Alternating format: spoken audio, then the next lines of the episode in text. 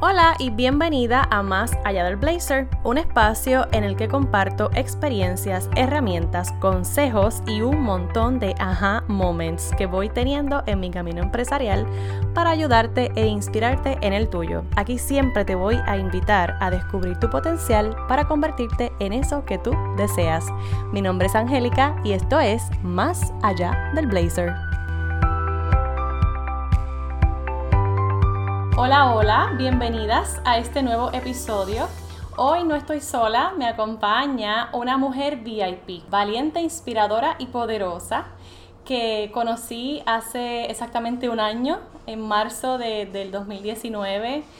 Para quienes no saben, yo celebré un evento para mujeres donde conectáramos y donde conociéramos la magia de, de emprender y de descubrirnos y también de juntarnos y en, esta, en esa ocasión pues conocí a esta mujer valiente, inspiradora y poderosa que me acompaña hoy.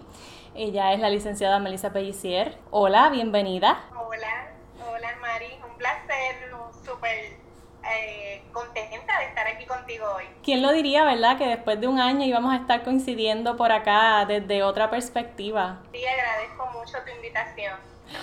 Pues mira, eh, hoy quiero, quiero compartir con la audiencia un tema que surge precisamente por una publicación de tu, de tu página de Instagram que resonó mucho conmigo.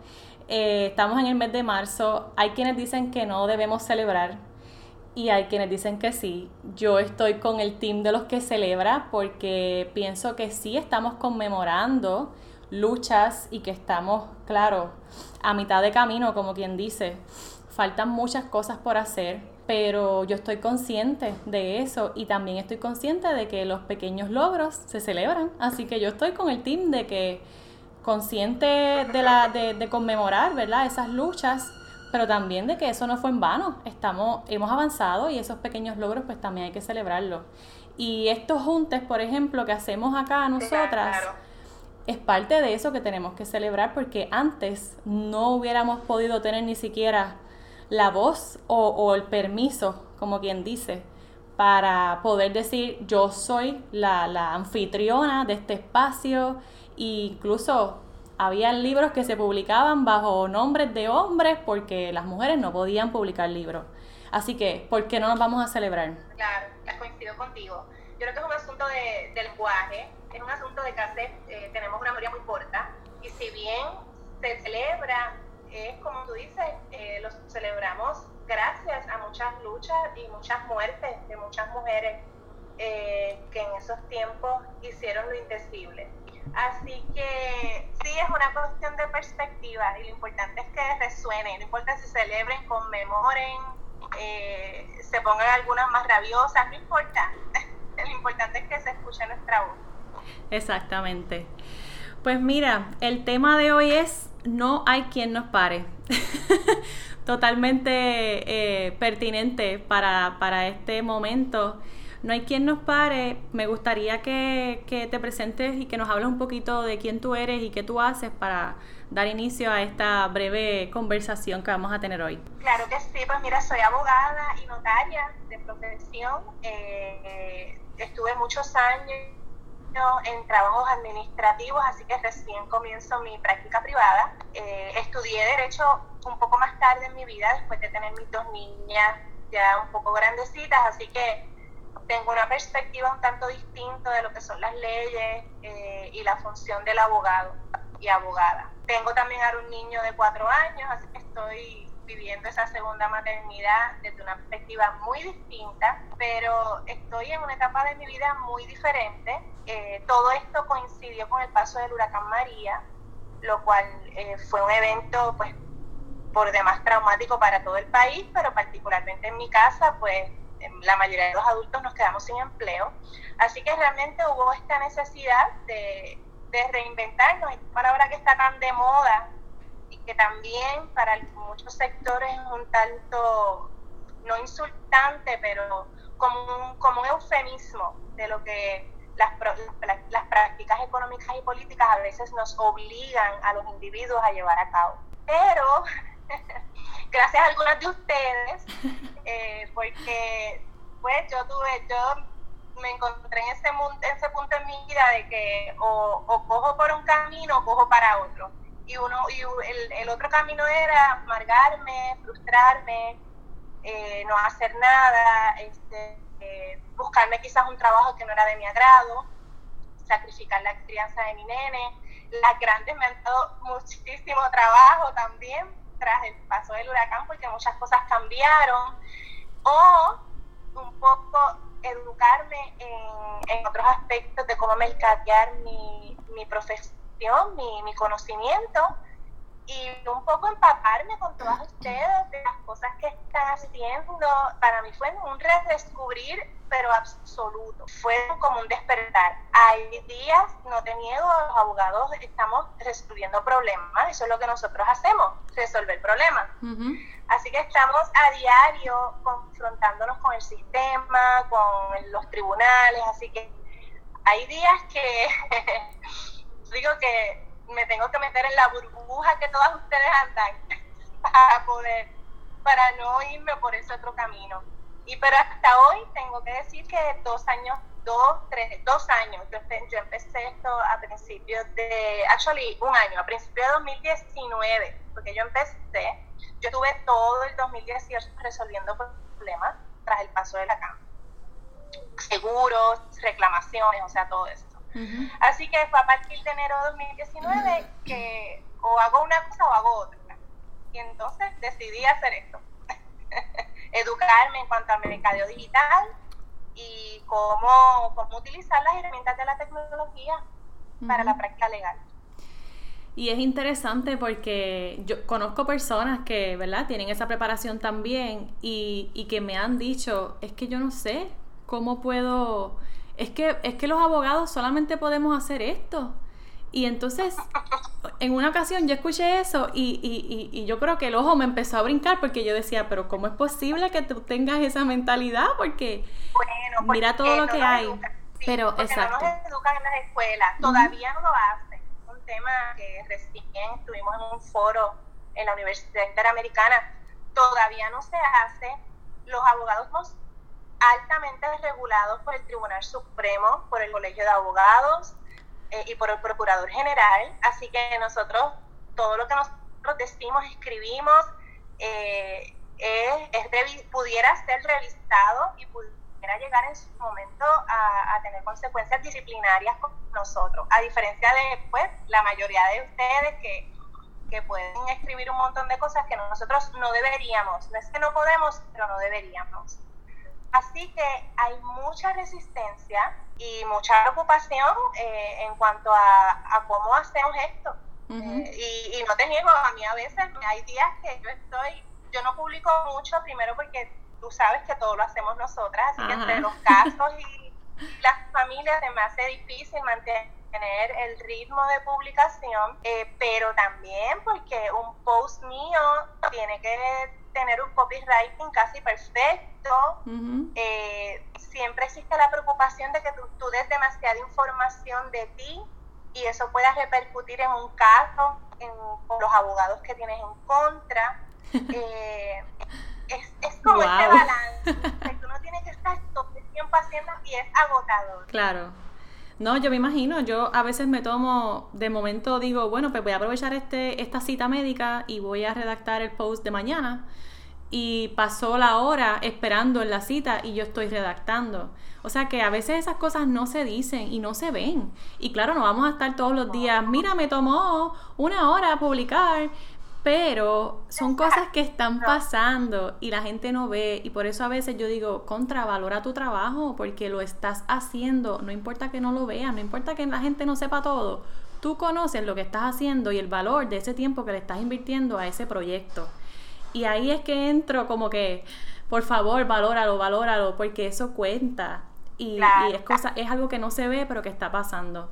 Y, y qué bueno que traes esa perspectiva, porque eso mismo te iba a preguntar ¿Cómo ha sido esa experiencia de romper ese paradigma y decir, ok, estoy regulada, tengo 20 cosas que podrían jugar en contra de mí, pero lo quiero hacer?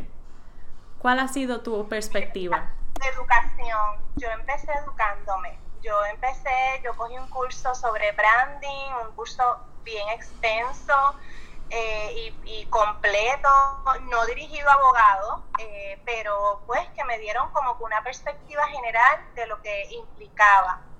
Eh, y poco a poco, educándome con ustedes, seguí tomando cursos. Yo cogí un curso completo, por ejemplo, de Instagram, la mitad de las cosas yo no las, no que no las puedo hacer, no estoy dispuesta a hacerlas, pero entender la plataforma, cómo funciona, entender que quizás eh, Instagram yo no le dedico mucho amor porque todavía me, me da trabajo esta cosa visual, yo creo que es una cuestión también generacional, y me cuesta mucho, pero poco a poco ir viendo dónde estaba mi cliente ideal y ahí dedicarle más tiempo. Y mi cliente ideal aún sigue estando más en Facebook. Así que es una plataforma que yo le doy más cariño. Pero, y Instagram poco a poco he ido eh, entrándole, como quien dice, pero me da mucho trabajo. Eh, y es la cuestión visual, esta cuestión de estarse uno retratando. Los abogados estamos acostumbrados a estar backstage. Nuestro, la estrella de la película es nuestro cliente Así que, y además que en Puerto Rico todavía se regula mucho la imagen de los abogados. Hay gente que lo hace, yo no aparezco en traje de baño, yo no aparezco, tú sabes, son cosas que, que uno tiene que tener mucha, mucha cautela y también está, no te miento, está la edad, para mí las redes sociales, yo no, yo no crecí con redes sociales. Así que a mí todavía, todavía el sol de hoy me da trabajo. Ok. Eh, sí, las redes sociales, bueno, yo, yo le digo el, el circo porque ahí pasa de todo. Eh, hay cosas reales, hay cosas ficticias, hay gente real, hay gente ficticia. es como, es todo un... tú vas Sí. Y tú, te vas dando cuenta. Claro, y por eso es importante la autenticidad. Y, y, es bueno que tú también reconozcas hasta dónde tú quieres llegar. Y algo bien importante que mencionaste, yo no estoy dispuesta hay cosas que tú tienes que saber a qué estás dispuesto y a qué no. Y eso te va a dar una guía en qué decisiones vas a tomar y cómo vas a, mercadearte también. Eso es súper importante. Claro, y sigo, sigo abogadas y abogados que, que, que aprendo mucho de ellos, pero quizás me sirve porque digo, wow, eso está chévere, pero yo no lo puedo hacer.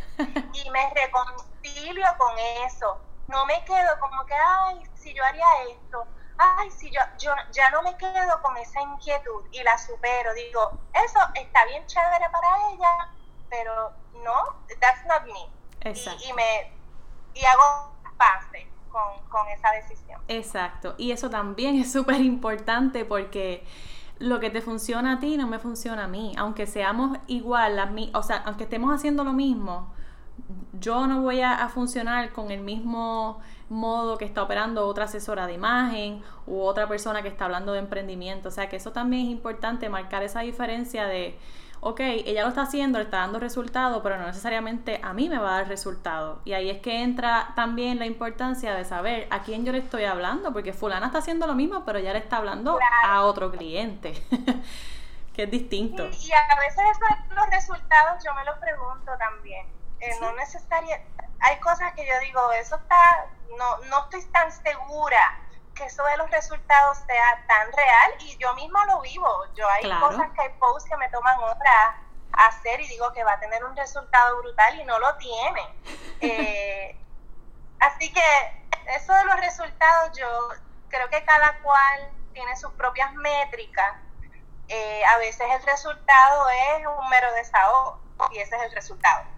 O sea, Exacto. Así que, pero sí, eh, eh, eh, hay de todo y hay que mirarlo todo. A mí me encantó esta actividad que yo recién había empezado a seguir a Grey Dalis. Así que yo tener la sorpresa, la conocido, fue genial. Recién había empezado a escuchar su podcast. Así que fue una gran sorpresa verla en tu actividad. Ajá, y conectar ahí con otras personas que también estaban ya un ratito bastante adelantadas en el campo. Yo, como quien dice, fue que dije, ok, aquí estoy yo, miren, me llevo un año en esto y este, este ha sido mi equipo de, de, de, de support. Eh, pero ya después uno sigue, ¿verdad? Su camino también y ya poco a poco pues yo estoy solita y sigo acá y sigo conectando con otra gente. O sea que cada quien cumple una función, ¿verdad? Eh, eh, dentro del camino de cada cual. Eh, cuéntanos, ¿cuál ha sido tu, cuál, piensas que sería en, este, en este proceso el mayor reto? O eso que tú dices que como que, wow, esto pudo haberme limitado, pero no. El mayor reto es para mí, que después tengo otras responsabilidades, el mayor reto para mí es organizarme de tal forma que pueda cumplir con, un itinerario de producción de contenido. Para, mí ese es el reto más grande. Tengo el podcast que me puse de fecha publicación y la cumplí y he logrado publicar, pero no al ritmo que yo hubiera querido porque me requiere hacer el libreto, me requiere grabar, me requiere editar, o sea, eh, y hay semanas que tengo que atender los clientes, que tengo tribunal y, y, y a veces me dan unos tantrums de tensión, pero ya, ya los manejo eh, y la realidad hago un montón de cosas. O sea, y me doy así palmaditas y digo, sabes, you're doing good. Porque es que la realidad, la, muchos, de hecho, algunas de las personas que han sido mentores que, que sigo, eh, a veces son muy críticos de esto, de que uno no cumple, de que te tienes que organizar, de que tienes que publicar tantas veces a la semana. Claro, tú miras y muchos de ellos no tienen hijos. Exactamente. Eh, tú sabes.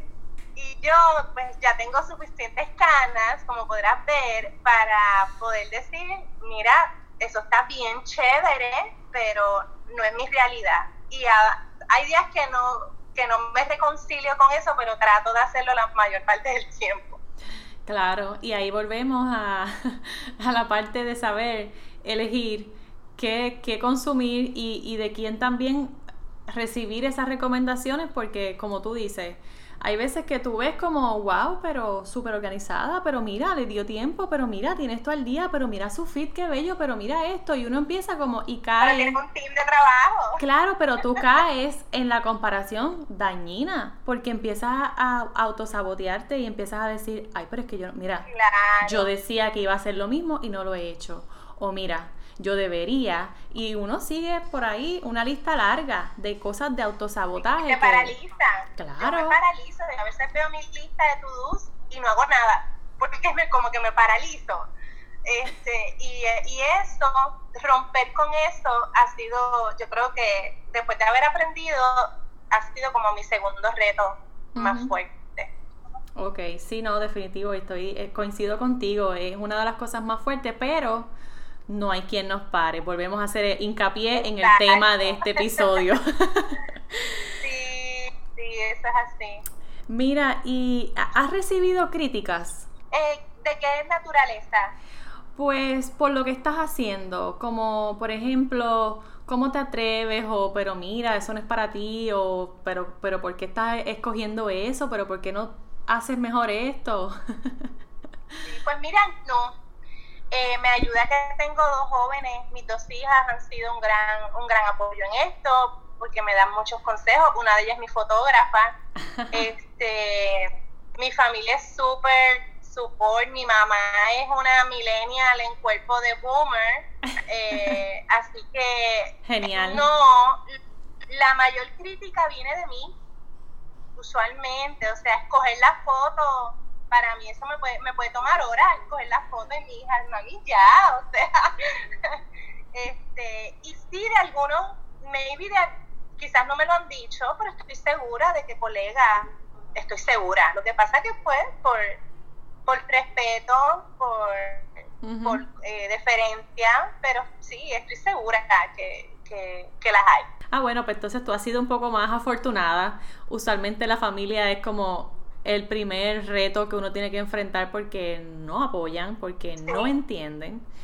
Y que me digas que tu mamá es como tu support, genial, porque todavía yo trato de hacerle entender a mami, mami, esto ya no funciona como antes. O sea, no, no, no estoy en la oficina, no salgo a las seis, no tengo horario. Pero igual estar en una actividad puede representar un trabajo para mí. O sea, es distinto, es complicado explicarlo. Y bueno, ya a veces como que, ok, mejor no, no entro en la discusión porque es como, ¿verdad? Es irrelevante. Eh, sí, sí, ahí, ahí, y, y mucha gente te da muchos consejos con mucho amor. Son consejos equivocados, pero realmente son con mucho amor y no vale la pena pelearse. Exactamente. Ahora que ya estás en este en este mundo virtual y que te has expuesto a esas experiencias, a esos retos y que te has dado las palmaditas, ¿qué tú piensas que nos hace imparables? Mira, nos hace imparables porque la mujer de este hemisferio es privilegiada. No porque no esté pasando, mujeres de otros países las están viviendo, pero nosotros tenemos las herramientas. Eh, hay, hay muchas cosas que nosotros pasamos desapercibidas porque pensamos que todo el mundo las, disfruta y no. El acceso a una computadora, el acceso a un teléfono, poderse educar, poder elegir tu pareja. Hay tantas y tantas cosas. Eh, así que eso nos presenta otros retos, porque la mujer aquí es muy, muy, eh, muy dejada a un lado de forma muy solapada, es muy sutil el discrimen, eh, el no tener las mismas oportunidades es muy, muy sutil. Lo hemos visto en recientes, en recientes acontecimientos como la, demanda de esta reportera, uno jamás hubiera pensado que ella estaba pasando por algo así. Eh, y yo lo veo en los casos de lactancia, que es el área que, que llevo trabajando hace más de 20 años, los, asuntos de embarazo y lactancia vemos mucho maltrato en los hospitales con las mujeres al momento de, tener su bebé, eh, pero otra vez, son muy solapados, grises y a veces muy difíciles de, de, identificar y por tanto de cambiar. Claro. Así que tenemos otros issues, pero la realidad es que la historia ha demostrado que somos imparables, que no vamos a conseguirlo, nos va a tomar más tiempo, eh, vamos a tener que hacer unas luchas bien, bien innovadoras, bien particulares, usar otras herramientas, pero se va a lograr porque es que no hay, no hay vuelta atrás. Ya no hay vuelta atrás. Estoy de acuerdo. Se va a lograr porque todas estamos en el mismo canal de, de saber reconocer hacia dónde queremos ir. Y como que lo tenemos tan definido que punto, no hay quien nos pare porque ya sabemos cuáles son nuestros derechos, ya sabemos qué realmente es lo que queremos destituir, o sea, con qué queremos parar para entonces darle paso a nuevas oportunidades. Y yo creo que estamos en el momento perfecto, como tú dices, porque tenemos, tenemos la, la información ahí en la palma de la mano. No es como antes que pues como que, ay, no sabíamos eso, pues ok. Por eso nuestros padres y, las pasadas generaciones hicieron lo que pudieron porque apenas sabían. Pero ahora claro. que hay tanto, es como, no, no te puedes quedar de brazos cruzados. y, capacidad de conectarnos. Hay una gran capacidad de conectarnos que antes no la había. Esto, eso también tiene otros retos, pero hay una gran capacidad de conectarnos y y aunque a veces sí hay que meterse en una burbuja para poder sobrevivir, como le digo yo, la realidad es que vivimos en sociedad. Yo tengo un bachillerato en ciencias políticas, así que para mí meterme en una burbuja es algo casi antiético. Pero he descubierto que meterme en esa burbuja de no, de no dejarme ir con todo lo que está pasando me da las herramientas para volver allí y hacer un trabajo y presentar unas perspectivas diferentes. Eh, pero nos tenemos que insertar, no hay manera, porque realmente se nos va la vida en esto. Para yo, por lo menos, yo no me veo viviendo fuera de mi país. Eh, no critico los que se van para nada. realmente cada cual es dueño de su vida. Yo no me veo viviendo fuera de mi país y espero que las oportunidades se sigan abriendo para no tener que tomar una, una decisión de esa naturaleza. Estoy en la misma línea porque también, aunque puedo, por ejemplo, mis servicios los puedo ofrecer a gente de, de, Panamá, de España, de, cualquier parte del mundo, eso es bueno por una parte, pero al mismo tiempo es como que a veces digo contra, realmente aquí están las oportunidades porque está complicado, a veces es como, ¡Ah! diache, pero es que, ¿cómo llego ahí? Y el camino es árido, Punto, no, no hay otra palabra. Es difícil, es bien complicado, pero de, de nuevo, determinación y, y, tener claro hacia dónde tú quieres ir. Los recursos están. Sí, y tener la flexibilidad de tomar decisiones distintas. Yo quizás ahora te estoy diciendo esto y el año que viene vivo no sé dónde. O sea, hay que tener esa apertura para la flexibilidad, porque yo creo que eso fue una de las grandes enseñanzas que hemos tenido en los pasados años tras el huracán, que tú puedes pensar que todo está resuelto y de la noche a la mañana tu realidad cambia totalmente eh, del, del, cielo a la tierra y ni hablar de lo que está pasando en el área sur. O sea, realmente no hay nada seguro en esta vida, ni un empleo, ni una casa. Y lo que te va a dar las herramientas para sobrevivir es esto, formarte y irte desarrollando tú misma, porque en ese sentido la salvación es individual. eh, pueden haber miles de reformas gubernamentales, miles de leyes, y lo vemos en los casos de, de la mujer, hay montones de leyes buenísimas y siguen ocurriendo los mismos eventos. Así que es voluntad de cada uno. Exactamente. Bueno, pues esto, aquí podríamos estar dos, tres horas hablando. Sí. Pero vamos, vamos cerrando. Mira, me, me te, te, agradezco mucho tu tiempo y que hayas compartido con mi, con la audiencia de Más Allá del Blazer. Eh, tu experiencia, porque sé que todavía hay mucha gente que, que encuentra mil excusas y, y, pocas razones para empezar. Y el momento perfecto nunca va a existir.